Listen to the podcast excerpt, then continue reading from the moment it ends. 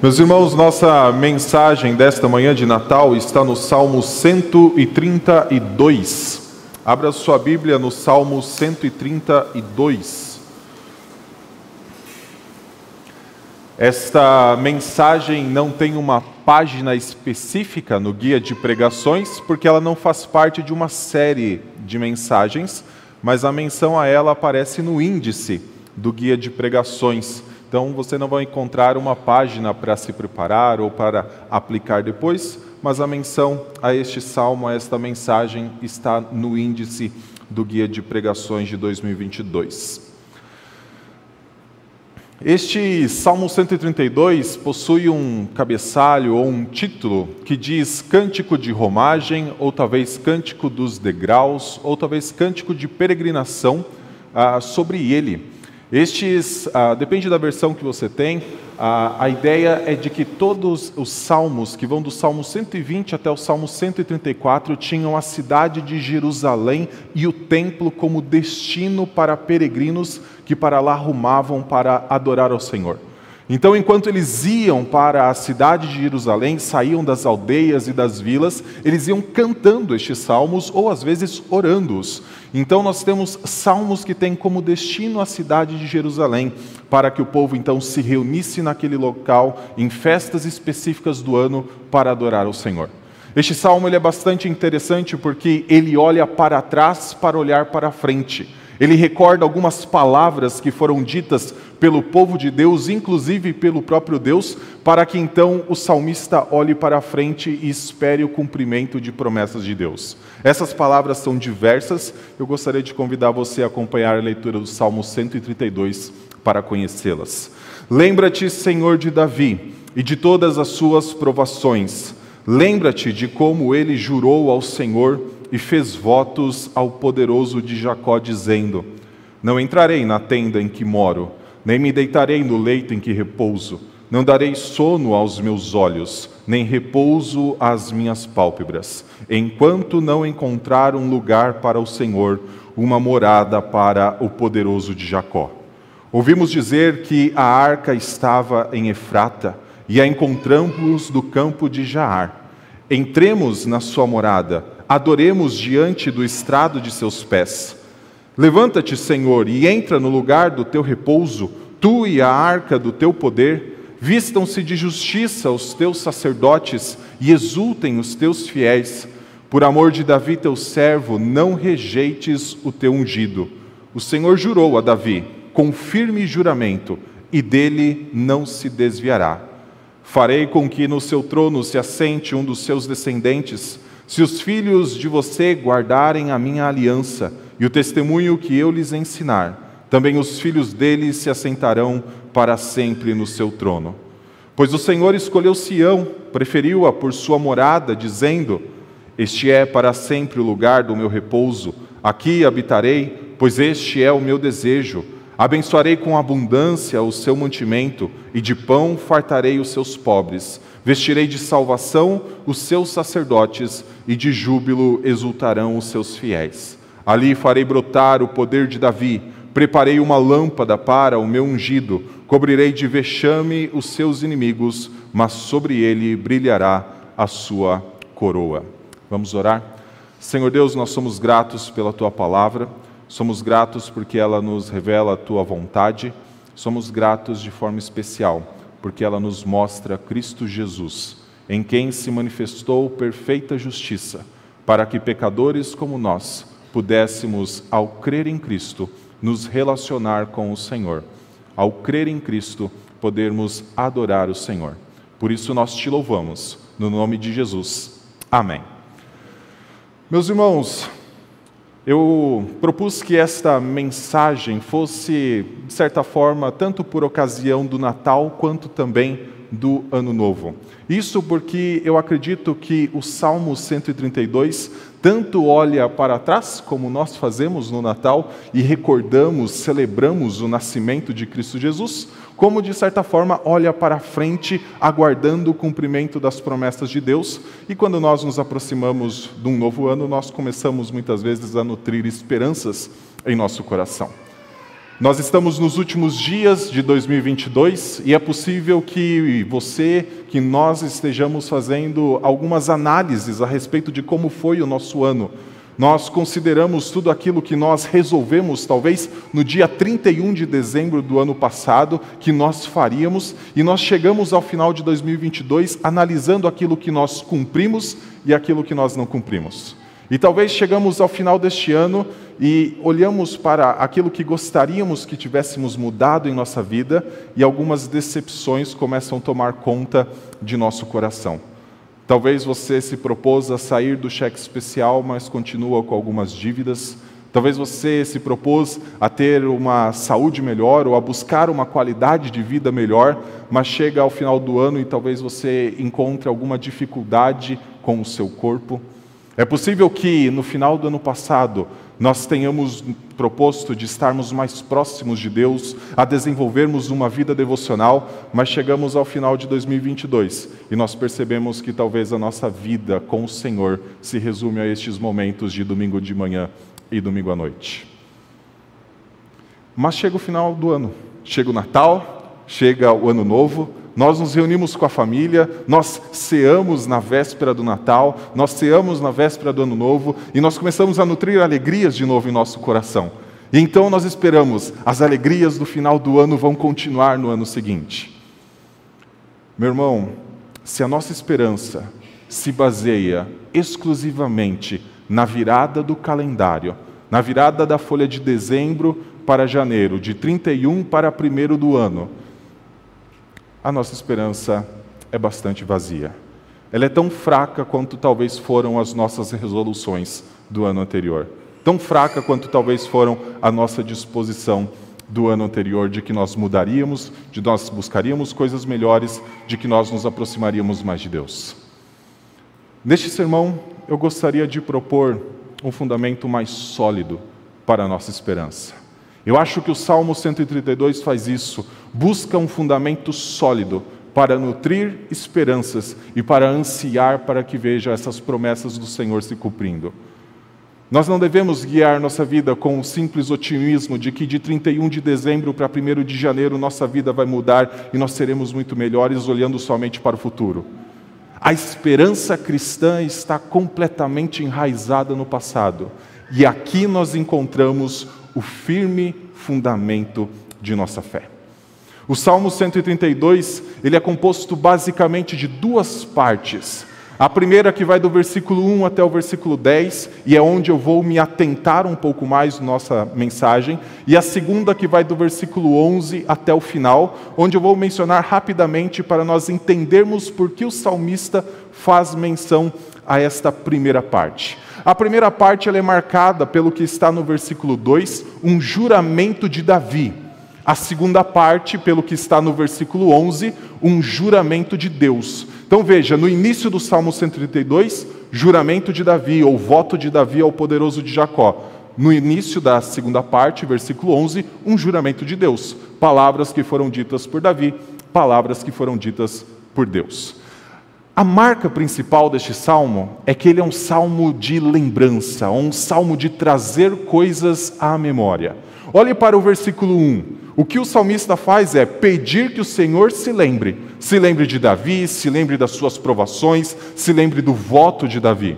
Do versículo 3 até o versículo 5, o salmista faz o quê? Se lembra do voto de Davi. Então lembra das palavras que Davi falou ao Senhor. Ele está se recordando disso. Do versículo 6 e 7, nós temos o salmista recordando uma disposição de Israel em ir adorar ao Senhor no mesmo tempo de Davi. Versículo 8 a 10, o salmista se recordando, se lembrando de palavras que o rei Salomão disse no dia em que a arca do Senhor adentrou o templo que ele tinha construído. E do versículo 11 em diante, o salmista faz o quê? Lembra de diversas promessas do Senhor feitas ao longo da história. Então, o Salmo 132 é um exercício de lembrança, é um exercício de memória, de trazermos à mente grandes coisas, de trazermos à mente especificamente palavras que foram ditas. E então, com essas palavras, olharmos para o futuro e esperarmos ansiosamente o cumprimento das promessas de Deus. Primeiro exercício de memória, então, que o Salmo 132 faz, que o salmista faz enquanto ora ao Senhor, é pedindo que o Senhor se lembre de Davi, se lembre das provações de Davi e se lembre do voto de Davi. E eu quero, acreditando que o principal ensinamento tem a ver com lembrar de Davi e das provações de Davi, deixar isso para o final e antes pensarmos naquilo que o salmista está pedindo para o Senhor se lembrar daquilo que Davi falou. Veja que a partir do versículo 2 nós temos o pedido para o Senhor se lembrar do juramento que Davi fez ao poderoso de Jacó. E esse juramento está do versículo 3 até o versículo 5, onde nós encontramos então Davi dizendo que não descansaria, que Davi não daria descanso às suas pálpebras, que não deitaria no seu leito, que não adentraria a sua tenda. Várias linguagens para dizer o seguinte: Davi fez um voto de que não descansaria até encontrar um lugar de descanso para o Senhor. Essa é a primeira palavra que o salmista pede para que o Senhor se lembre. Fique com isso na mente. O salmista pede para que o Senhor se lembre do voto feito por Davi, de que não descansaria até que o templo fosse construído e então o Senhor tivesse um lugar de repouso, simbolizado, ah, esse, ah, o Senhor simbolizado pela arca mencionada nos versículos da sequência. Para nós entendermos um pouco o que significa este voto de Davi, nós precisamos fazer um exercício de memória, ou talvez conhecer a história. Lembre-se que Davi se propôs a trazer a arca para Jerusalém, ou seja, o grande símbolo da presença do Senhor, depois que ele conquistou a cidade de Jerusalém, e ele fez algo que durante mais de 40 anos ficou esquecido em Israel, que é se lembrar da arca do Senhor. Durante todo durante o final do período do juízo e todo o reinado de Saul, a arca do Senhor ficou esquecida no interior da nação de Israel. Então, Davi, quando conquistou a cidade de Jerusalém, se dispôs a ir buscar a arca. E talvez dessa parte da história que você mais se lembre é a famosa história de Uzá. Quando Davi decidiu então trazer a arca para Jerusalém, colocou sobre carros de boi, o que não era permitido pela lei do Senhor, e então em um determinado momento a arca estava para cair deste carro de boi e Uzá tocou na arca e por isso foi morto. Essa foi a primeira tentativa de Davi trazer a arca para Jerusalém. Mas então ele fez uma segunda tentativa. E na segunda tentativa ele conseguiu fazer com que a arca chegasse a Jerusalém, fosse colocada no tabernáculo e então ali estivesse durante parte do seu reinado. E nesse momento, Davi contemplou o seu palácio, ele habitava num palácio real, e contemplou o tabernáculo, e ele falava: Como eu habito em palácios, o Senhor habita então em tendas. E nesse momento ele se dispôs a construir um templo ao Senhor. Falou com o profeta Natã, falou que tinha esse desejo, e possivelmente esse é o cenário onde Davi fez esse voto que está registrado somente no Salmo 132. Não darei descanso aos meus olhos, não entrarei na minha tenda, não me deitarei, não darei descanso às minhas pálpebras, até encontrar um lugar de repouso ao Senhor. Então, Davi foi movido a construir o templo. Só que então, em outro momento, o profeta Natan, que ouviu as primeiras palavras, esse desejo de Davi de construir o templo, voltou com a palavra do Senhor dizendo que não seria Davi a construir o templo. Então, essa é a primeira coisa que nós vemos. O salmista recordando um voto de Davi com o desejo de construir um lugar de repouso, uma casa, a casa do Senhor ou o templo. Segundo movimento que nós temos do salmista, nessa ideia de recordar, nessa ideia de lembrar, é da disposição que o povo de Israel teve, no mesmo tempo de Davi, de buscar a arca. Uma das coisas mais interessantes deste texto é que ele lembra o seguinte: durante 40 anos, a arca do Senhor esteve esquecida. Durante todo o reinado de Saul, Ninguém se preocupou em ir buscar a arca que, estava, que tinha sido devolvida pelos filisteus e estava no interior das terras de Judá. Saiu em determinado momento, até estava no meio de uma batalha, decidiu: vamos trazer a arca. Mas chegou uma notícia e, em questão de segundos, ele ouviu falar de um Golias e ele esqueceu da arca. Depois surge Davi em cena, batalha com Golias, famosa batalha com Golias que tanto conhecemos. foi sobre Davi que a arca foi lembrada. Foi sobre Davi que o povo, como está nos versículos 6 e 7, se dispõe, ouve a falar que a arca estava em Efrata, ouve falar que a arca estava no campo de Jar, e então ele se dispõe a ir e adorar ao Senhor, a se colocar diante do estrado dos seus pés. Eu acho que o salmista, enquanto ora, pedindo, Senhor, lembra de Davi, Senhor, lembra das provações de Davi, Senhor, lembra do voto de Davi, eu tenho certeza que o salmista também lembra, Senhor, foi porque Davi nos, liberou, nos liderou que nós fomos até o campo de Jar. Foi porque Davi nos liderou que nós fomos a Efrata, para a região de Judá, que fica próxima a Belém. E nós buscamos a arca e trouxemos para Jerusalém. Lembra-te de Davi, Senhor. Houve um momento em que Israel se dispôs a buscar a arca que durante 40 anos estava esquecida. Foi porque Davi se dispôs a isso. Terceiro movimento de recordação de palavras. Se as primeiras palavras foram o voto de Davi, as segundas palavras foram a disposição, vamos e adoremos o Senhor, prostremos diante do estrado dos seus pés. Terceiro conjunto de palavras que está do versículo 8 até o versículo 10. São palavras que Salomão disse no dia em que finalizou a construção do templo e dedicou o templo ao Senhor. E então disse: Senhor, levanta-te e adentra o lugar do seu repouso. Salomão, em um determinado momento, entendeu que a arca deveria ser movida do tabernáculo para o templo. Esse tinha sido o voto de Davi, mas Davi foi proibido pelo Senhor de o fazer. Salomão, então, o fez. Em tudo isso, nós vemos várias palavras que são trazidas à memória do salmista para que o Senhor se lembre de Davi. E eu falei que primeiro eu ia falar a respeito daquilo que foi dito, para depois voltar para o versículo 1 e pensarmos no porquê o Senhor está pedindo, o salmista está pedindo: Senhor, lembra-te de Davi e das suas provações. Olha o versículo 1, leia com atenção este versículo. Lembra-te, Senhor, de Davi e de todas as suas provações.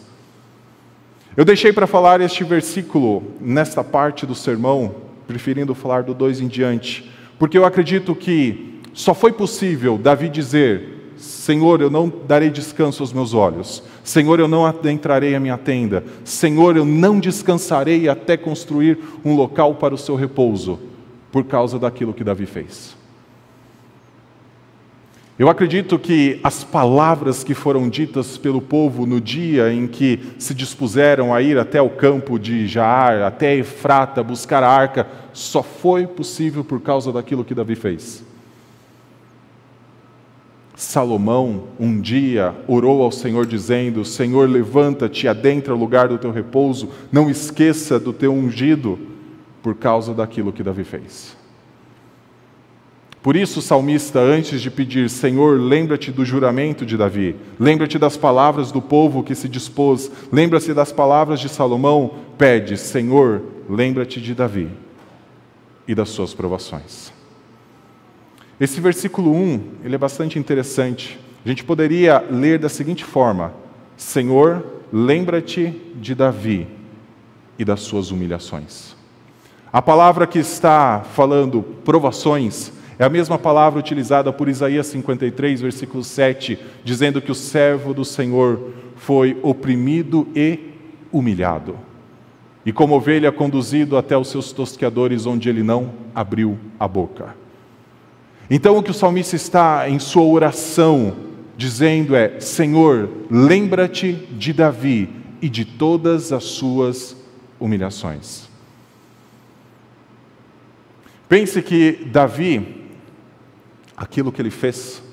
Afinal, foi Davi que possibilitou que um dia a arca do Senhor adentrasse. Tudo o que ele fez foram coisas difíceis. Quando ele foi ungido em segredo, em secreto por Samuel, logo após diz que um espírito mau, enviado de Satanás, adentrou Saul. E a partir daquele momento Saul intentou matar Davi a todo instante. Davi precisou fugir para o deserto, Davi precisou sair da sua terra, sair do do lugar de sua família, de próximo da sua família. Senhor, lembra-te de Davi e das suas humilhações. Há um momento em que Davi então se dispõe a construir o templo. Como nós falamos, ele quer construir um lugar de repouso, mas então o profeta Natan, trazendo uma palavra do Senhor, diz: Davi, você não pode construir o templo. A razão é porque você foi um homem de guerras. A razão é porque você foi um homem de batalha contra os inimigos. Davi foi impossibilitado de construir o templo, justamente porque ele trouxe paz a Israel e descanso a Israel. Senhor, lembra de Davi e das suas humilhações. E tantas outras coisas Davi viveu enquanto estava neste período de batalhas, conquistando a terra de Canaã, unificando as doze tribos, conquistando a cidade de Jerusalém e então possibilitando que a arca fosse buscada. Foi Davi que, em um determinado momento, conseguiu reunir todas as situações possíveis. A arca estava em Jerusalém, havia recursos suficientes, o próprio Davi conseguiu os recursos para construir o templo. Havia tudo, e então ele fez o foda: eu vou construir uma casa ao Senhor. Mas foi por causa de tudo o que ele fez antes. Foi por causa de tudo aquilo que ele viveu, foi por causa de todas as suas humilhações. Se Salomão foi quem construiu o templo, a razão é porque Davi foi um homem de batalhas. Se o povo de Israel recuperou uma arca que ficou 40 anos esquecida, a razão é porque foi Davi que se lembrou dessa arca. Talvez porque essa arca foi para a cidade vizinha de onde ele morava Talvez porque ele ouviu falar dessa arca em toda a sua adolescência. Mas foi Davi que possibilitou que uma nação que viveu durante o final do período dos juízes, inclusive sob Saul, voltada para a idolatria, se voltasse para adorar ao Senhor. A oração do salmista é: Senhor, lembra-te de Davi e das suas humilhações. Hoje é manhã de Natal.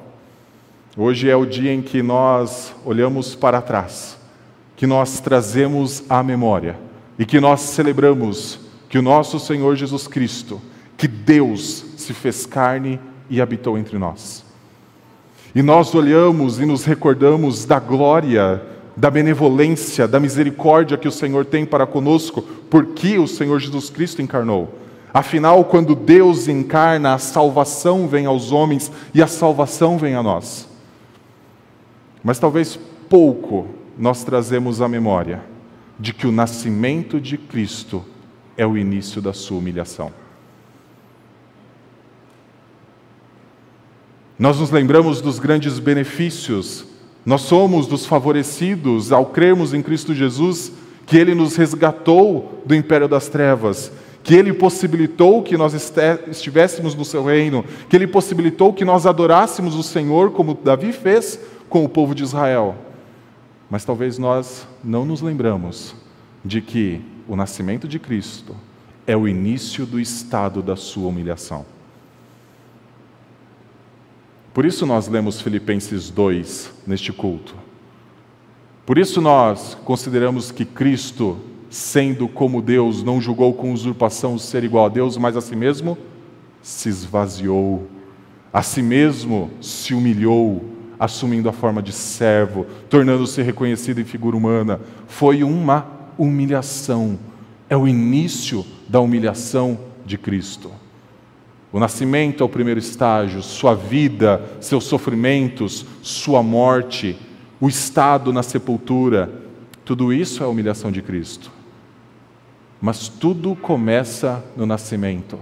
Afinal, Deus se fez homem se colocou para nascer numa cidade completamente esquecida no reino de Judá. Numa cidade que tão esquecida que a cidade vizinha, onde a arca ficou por mais de 40 anos, ninguém lembrou que a arca estava lá. Judá era a cidade vizinha, Belém era a cidade vizinha, por isso chamada também de Belém, Efrata, na mesma região. Ele se esvaziou para nascer para ser posto numa manjedoura, para não ter lugar para ele na hospedaria. É uma humilhação para Cristo, é o período da sua humilhação. Imagina Deus se esvaziando e se pondo sob o cuidado de pessoas limitadas e pecadoras.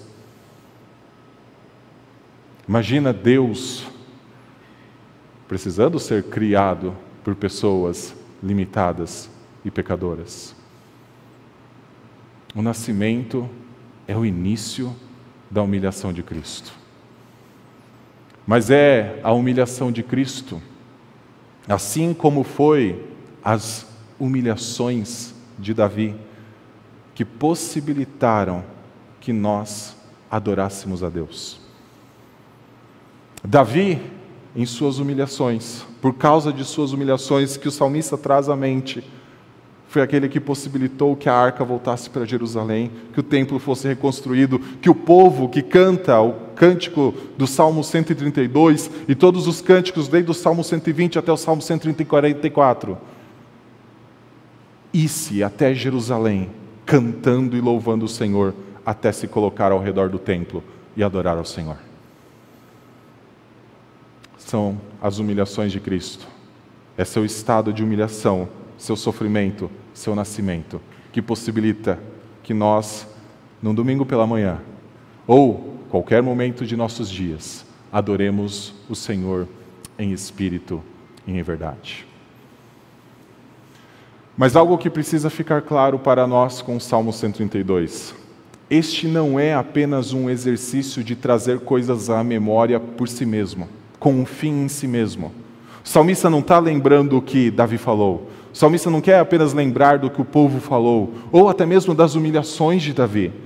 O salmista não quer parar aqui, ele está pedindo: Senhor, lembra de Davi, das suas humilhações, do seu voto, do que o povo de Israel falou, do que Salomão falou, para então adentrar a segunda parte do salmo. E na segunda parte do salmo, nós temos o seguinte, a partir do versículo 11: O Senhor jurou a Davi com firme juramento, e dele não se desviará. Farei com que no seu trono se assente um dos seus descendentes.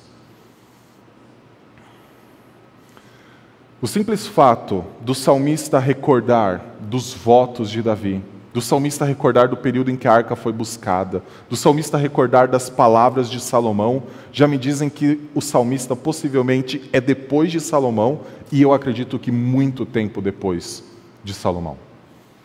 Essa quinta parte do livro dos Salmos, que vai do Salmo 107 em diante, a maioria dos salmos são do período do pós-exílio.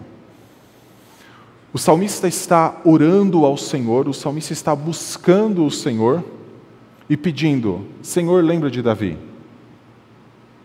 Ou lembrando das palavras de Salomão, mas com a seguinte realidade sendo vivida: diante dos seus olhos, enquanto orava, não existia mais um rei em Israel. Por causa do exílio babilônico, não existia mais um rei sobre Israel.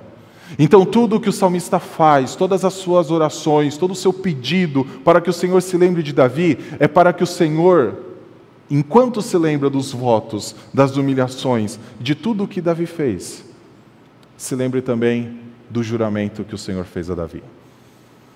No mesmo período em que Davi se dispôs a construir o templo, mas foi impedido por causa da palavra do Senhor por meio do profeta Natã, o Senhor fez uma promessa a Davi que um descendente se assentaria para sempre no seu trono.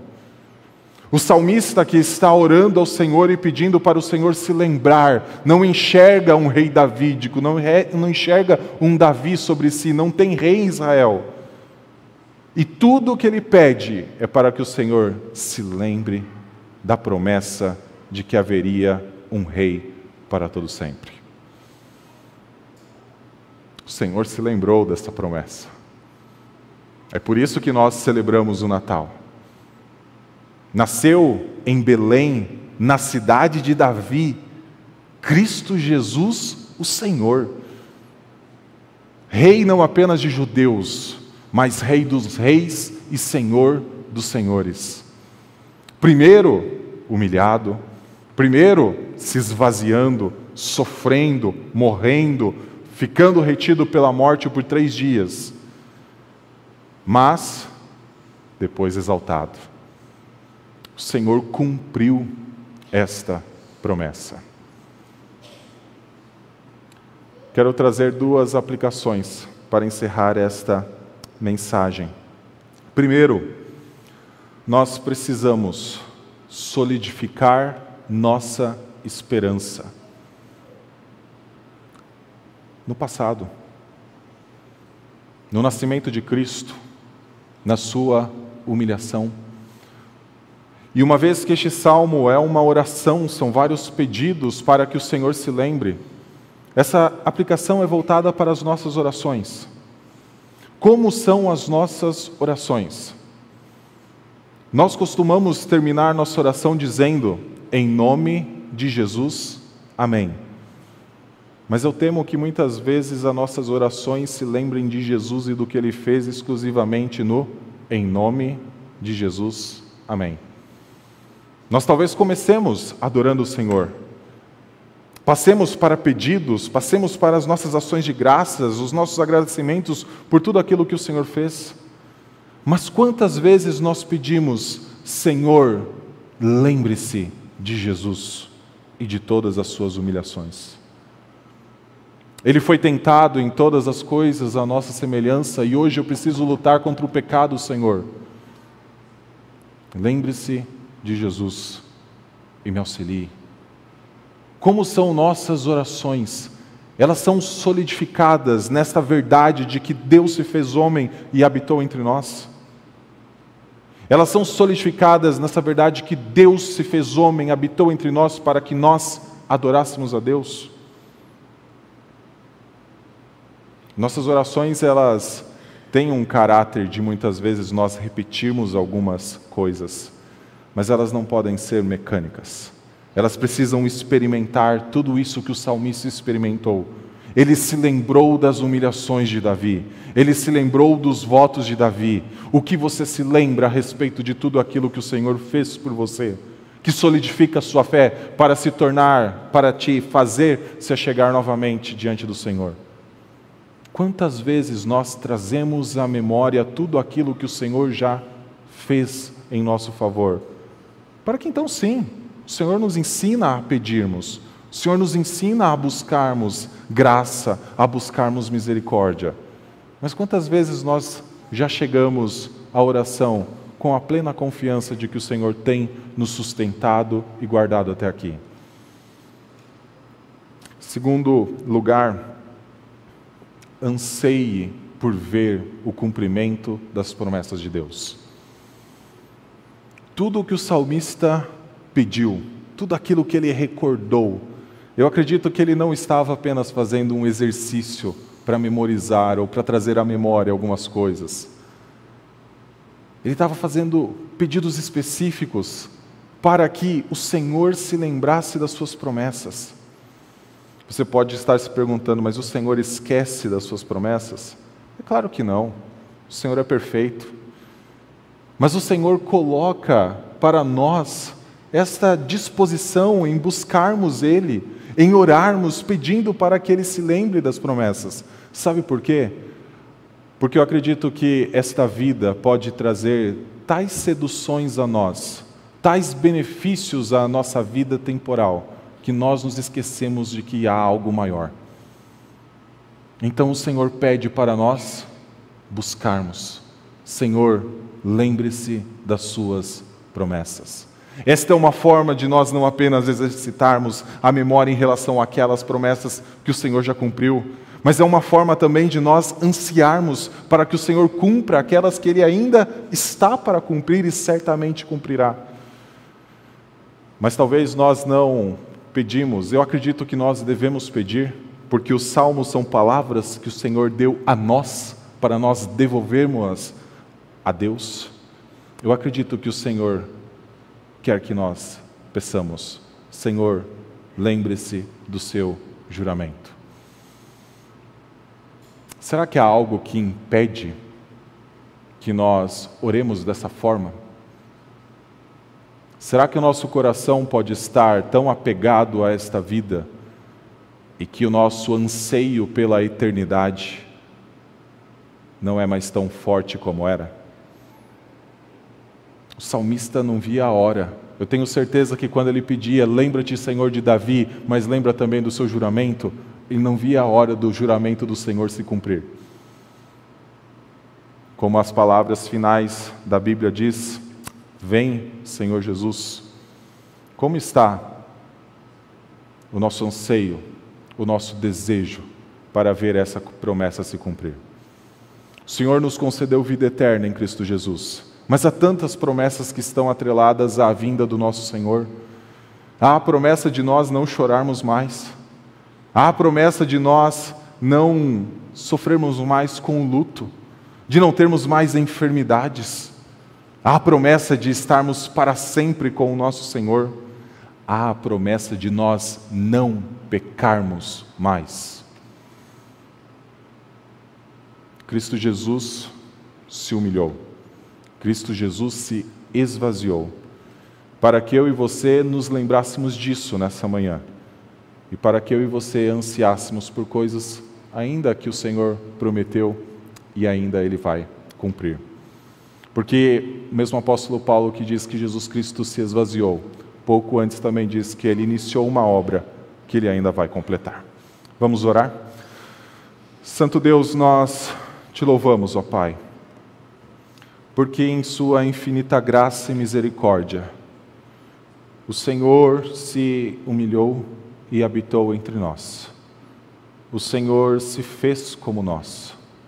Passou pelas provações que nós passamos, passou pelas tentações que nós passamos, mas sem pecado algum. Por isso, ó Pai, nesta manhã, que fazemos este exercício de nos recordar daquilo que o Senhor fez, viveu, sofreu, morreu para nos salvar. Nós também, ó Deus, nutrimos a esperança, não de que 2023 será melhor simplesmente porque será um novo ano, mas porque, ó Pai, mesmo que tenhamos tristezas, mesmo que tenhamos decepções, mesmo que tenhamos, ó Pai, situações que nos desagradem, a nossa esperança não está resumida ao próximo ano. A nossa esperança está centrada enraizada naquilo que é eterno, Suas promessas, Sua presença conosco. E, ó Deus, cada instante que o Senhor, ó Pai, nos revela um pouco do que será a nossa vida futura, especialmente que nós seremos mais parecidos com Cristo. Não mais, ó Deus, em seu estado humilhado, mas sim em seu estado exaltado. Por isso nós te louvamos. Por isso nós, ó Pai, rendemos glórias ao Senhor, no nome santo de Cristo. Amém.